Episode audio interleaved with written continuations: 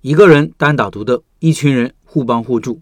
昨天提到了几百块钱买一千个产品配方和一次正儿八经的拜师学艺之旅的差异。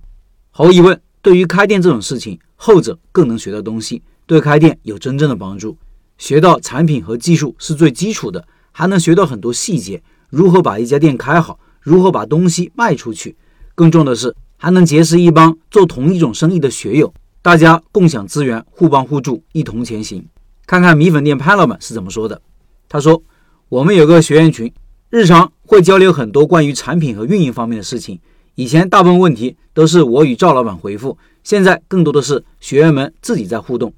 一个门店遇到的问题有限，但很多个老板在运营过程中遇到的问题都是千奇百怪的。具体问题具体分析，集思广益，大家遇到的问题会有一种组织依靠的感觉。”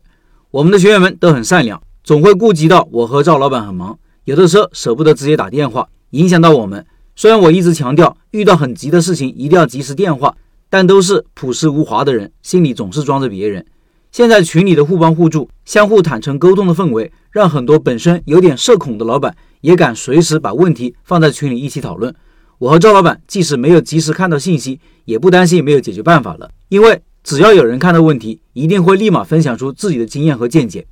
上次一位江西赣州的老板遇到隔壁开一家兰州拉面的情况，大家伙给的建议就是先观察观察，不慌着自乱阵脚。要明白我们至于兰州拉面的优势，保持观察，随时准备制定针对性的应对措施。最后的结果是，隔壁新店的开张反倒增加了自己店的曝光，营业额不降反升。有些学员特别热心，但凡发现了一点需要注意的事项。都会及时分享在群里，看到好的值得学习的优秀案例，也会在群里分享，大家展开讨论，一个人经验，一群人受益。老陈的这个模式真的很棒，因为观察到这个情况，我最近也进行了深刻的反思，就是我以前对自己的定位有失偏颇，应该调整。具体一点表述就是，我以前把自己定义为一个答疑解惑的角色，有问必答，但很少主动分享，这个和我研究型的性格习惯有关。但如果分享和互动能够带来这么好的效果，我就应该把自己对于开店的、餐饮的、教育的很多的最真实的理解，用日记或者随笔的形式放在群里，供大家一起交流讨论。不一定都对，但一定要追求和大家共同成长的结果。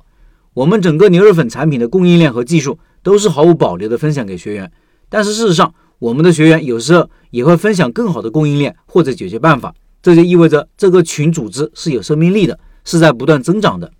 群里面给我的最深的和最舒服的感觉就是不疏离，也不过分亲密。我们很纯粹的，就是会围绕开店的问题交流，但又很温暖，围绕具体的产品和细节交流，这是很真实的组织。以前我在这点上面的认知确实不够，导致行动上有失偏颇。比如，我可以把课程上面的知识结合我日常遇到的案例进行简单的解读，引导不爱研究案例和理论的学员对这些感兴趣。或者这样效果也会不错，感恩你们的信任，也感谢遇见并且一起成长。最后一月份的拜师学艺项目是米粉，潘老板的米粉店今年逆势增长，营业额从四五千到现在的七八千，很厉害。感兴趣老板扫码进入交流群，音频简介里摇摇码。